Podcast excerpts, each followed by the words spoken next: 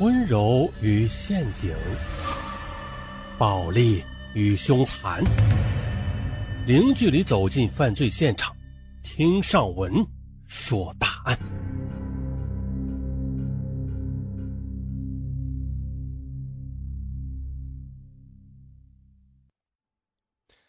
这个故事是发生在九七年的古城西安，说的是某派出所所长。副所长啊，老张来西安出差，但是乘坐的大巴不慎的翻车了，全车几十人非死即伤，那老张啊也晕死过去了。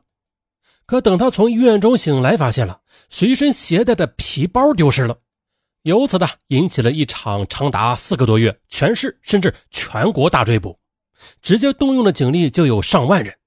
呃，不就丢个包吗？至于吗？至于啊！包里边啊有一支六四式手枪。嚯，啊，这事了不得了！这丢的可不是包啊，是枪。但是咱们先等一会儿再说枪的事儿。嗯，先瞎扯几句吧。有朋友、同事是西安人，或者是在西安上学，他们对我说过，说九七年前后那是奇乱无比。一个同事的大学分两个校区，相距是几站路的距离。当时没有什么校车一说呀，呃，有些男同学晚上走夜路。这短短的几站路啊，就经常的出事有时候啊，走的好好的，就莫名其妙的被人打了，甚至是捅了。有的是为了抢劫，有的则啊根本不知道这是为什么。当时啊，我还不信，曾经哈哈大笑啊，说你忽悠人的水平这也太低了。结果呢，其他几个西安同事都证明他并没有忽悠人。直到后来接触了警方的档案，才发现这些同事说的没有错。在九六年前后，西安市每年较为重大的刑事案件始终是在二百五十起左右，甚至接近三百起。这个数字是非常惊人的，甚至是全国的前几名。那这二百多起案件中，很多是团伙作案，有很多持有枪支，社会危害很大。而今天我们说的幺二幺枪案，就是以董丽为首的一个五人团伙，先后持枪杀死十一人，震惊了全市。偷手枪的家伙是宁夏来西安打工的回族孩子，叫于登宝。他呢，除了平时在工地做小工以外，嗯，这于登宝啊，还靠小偷小摸，不然是活不下去的。嗯，就这样，他趁乱混进医院，嗯，装作是台商员，将这个包给偷走了。可当时因为民警老张是穿着便衣，于登宝认为啊，啊，他就是一个普通的乘客，这包这么重，哎呦，里边有很多钱。可是等到于登宝打开包之后，他惊讶的发现了里边原来是有一支六四式手枪。此时，如果于登宝啊只是将钱和香烟拿走的话，将手枪丢在公安局门口或者是医院门口，那以后也就不会死那么多人了，他自己也不会坐这么长时间的牢。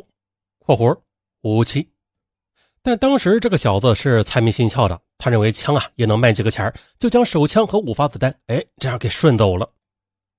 偷枪以后没几天，于登宝深夜偷东西的时候掉进了没有盖子的窖井中，把腿给摔断了。穷孩子一个嘛，于登宝没有钱看病，甚至没有钱吃饭，不能饿死呀。万般无奈之下，于登宝只好马上卖枪了。于是通过自己的表哥马天明的联系，于登宝约好了一个叫做董丽的家伙来看枪。当时于登宝害怕董丽不可靠，于是便找到了自己的朋友辫子来壮胆。于是，一场紧张的讨价还价便开始了。董丽来到工地，这是一个貌不惊人、身材瘦弱、衣着破烂、土里土气的民工。但是啊，如果你小看他，你就看走眼了。人不可貌相，董丽此时是一个杀人逃犯，已经有四条人命了。董丽接过枪，仔细看了一下，确定没有问题啊，然后就开口询问：“我要了，多少钱？”于登宝含糊的说：“嗯，两千。”董丽吃惊地说：“你卖大炮呢？太贵了。”“哎呀，哥，不贵的，我这是一千二从云南那边带过来的。你看，还有路费嘛。哦，再一个，还有火车站呢，查得紧，我托人才带出来的。那我要不是急着用钱呢，我就不卖了。”可董丽居然连眉毛都没有抬。五百，于登宝赶忙往回减价：“呃，一千八，五百，多一分也没有。”其实的。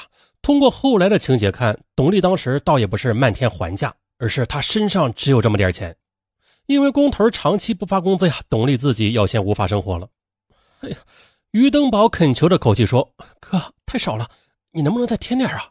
不能。呃，这于登宝和辫子通过眼神交流啊，觉得太便宜了，还在犹豫。董丽见状，直接说：“我说啊，你还犹豫什么呢？我跟你说吧，这东西我不要的话，再也没有人敢要，你信不信？”于登宝迟疑半天，咬牙喊道：“行。”那这是五百。稍微犹豫，董丽又说：“再给你二十，你俩去吃个泡馍去。”啊，这是做人有余地啊，还价还没有还死。可以说啊，这个场景是董丽一生最大的败笔。董丽认为有枪能够做大案，才不顾一切的搞枪。其实啊，所有涉枪案件都是重大案件，一般都是专案对待的。专案组那侦查力度是非常大的，很多流窜江湖的杀人犯绝对是不会用枪的。他们认为枪是丧门星，只有坏处没有好处。其实董丽不知道，如果不是因为董丽买了这把民警丢掉的枪，那很有可能威胁到克林顿访西安，那民警也不会这么如此大张旗鼓的对待的。只能说这是天注定吧。那咱们再切换一下场景。一群衣衫不整、蓬头垢面的民工来到一家建筑公司，讨要拖欠多时的薪水。走在最前面的是能说会道的石永会，外号石头。穿着破棉袄的董丽啊，也混在民工中。这时候啊，老板不慌不忙的走了过来，身边还有两个五大三粗、面目凶狠的家伙，一看呢就是打手。老板毫不客气的说：“干啥呢？你们进来干啥？”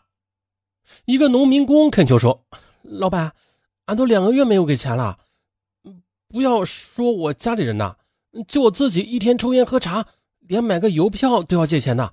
哎，我实在是活不下去了。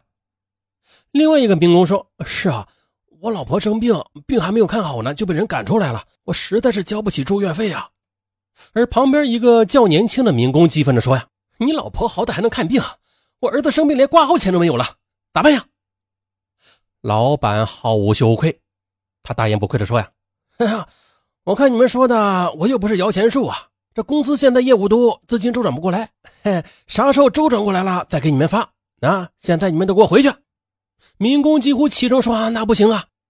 行了，别啰嗦了，等有钱再发，我又不会赖你们的账，回去。”这时候呢，一个四十多岁的民工说了：“哎呀，不是说你赖账，是大家实在是没法生活了。”精明的石头总结：“老板，我的好老板。”你看人这么多，上有老下有老的，都还等着你那活命钱呢。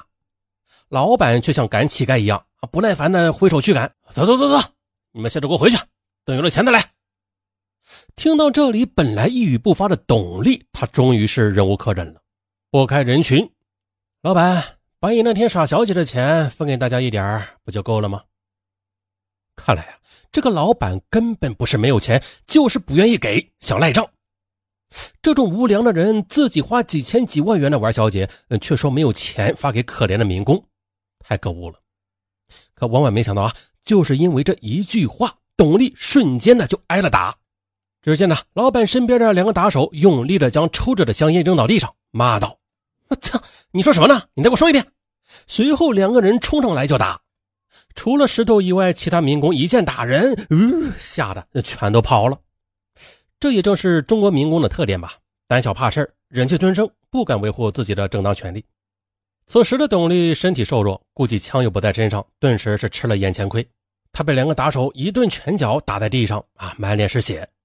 石头还算讲义气，立即冲上去劝架，还用身体护着董丽。哎哎嘿，老板，哎啊，别打了，别打了，啊，钱我们不要了，行了吧？他妈的，快滚，不然连你一起打！啊，好好，好，我们滚。最终的石头拖着几乎站不起来的董丽，仓皇的逃出了门。逃走以后，石头不满的对董丽说：“哎呀，你怎么这么傻呀？人都跑了，你说那干嘛呀？啊，你硬撑啥呀你？你没看到后面那两个人是干嘛的？人家耍不耍小姐，那关我们什么事啊？傻瓜！啊，由此看来啊，董丽他也没有什么技能啊。逃亡江湖期间，他就是靠做建筑民工为生的。大家看呐。”他是一个穷凶极恶的杀人犯，但是也和普通民工一样被拖欠薪水，多说一句话就会被老板暴打。啊，由此可以看到啊，九十年代的中国民工的生活状态非常惨。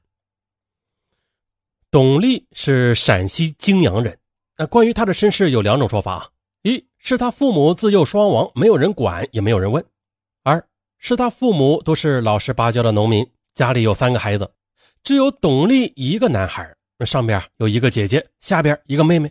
董丽在逃亡期间打工的妹妹却因为交通事故不幸死亡，肇事方只赔了一点小钱再后来，董丽被处决之后，依靠嫁人的姐姐来养着二老。啊，不管这两种是哪一种吧，董丽家在农村都是属于被欺负的。当时为了自保，董丽在当地拜师练了一点武功，但是武功招数不太高明，要不然也不会被那两个打手给揍了，是吧？那董丽的性格啊是比较暴躁的，在学武时被师兄欺负，一怒之下将他给打伤了。为此，董丽曾经在外地躲藏了一段时间。那他之所以流窜江湖，原因也不复杂的，除了打伤师兄以外，他还杀了人。好，剩下的咱们下期说，拜拜。